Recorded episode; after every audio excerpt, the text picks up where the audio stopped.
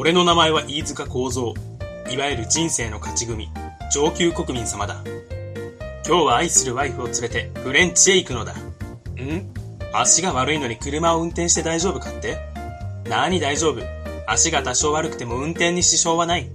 一般ピーポーにはそれがわからんのだ。年齢についても気にするな。人生100年時代、わしはまだまだ現役じゃ。おーっと予約の時間に遅れそうだ。急ぐぜ、マイワイフ。カローラ2に乗って。あなた、乗っているのはプリウスですよ。そろそろカーブだから減速せねば。なんだこの車は。ブレーキを踏んでいるのにどんどん加速する。なぜだ今何かにぶつかったみたいだが、わしは悪くない。こういう時にどうすればいいかって、ブレーキの効きが足りんのだから、さらにペダルを踏むだけさ。あなた、前、前。いてててて。どうやら事故を起こしてしまったみたいだが、わしはブレーキを踏んだ。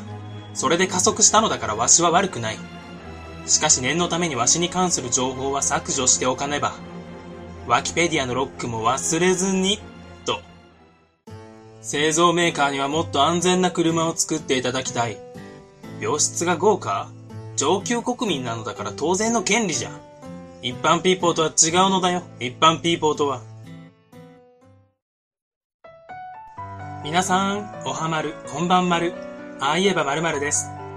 今回はいつもと違った感じで事件概要をお送りしましたが、いかがだったでしょうか東京池袋で起きた暴走事故の初公判が10月8日に行われますが、この事件の判決で、たとえどんな判決が出ようとも、軽すぎる判決にしかならないのは決まっています。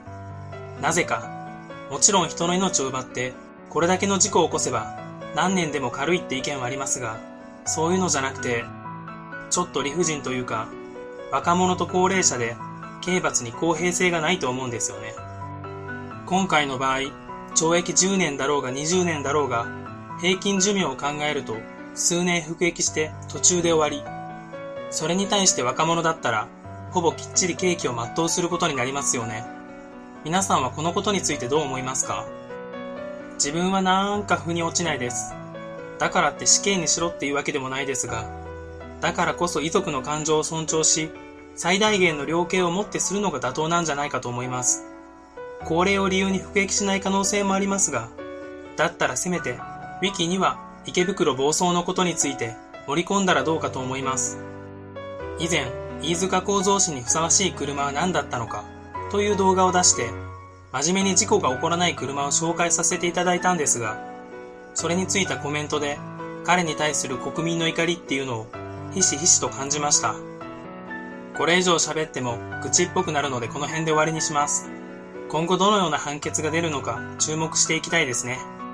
よかったら彼に対する怒りを高評価ボタンやチャンネル登録ボタンに込めて押していただければ嬉しいです。最後までご覧くださりありがとうございました。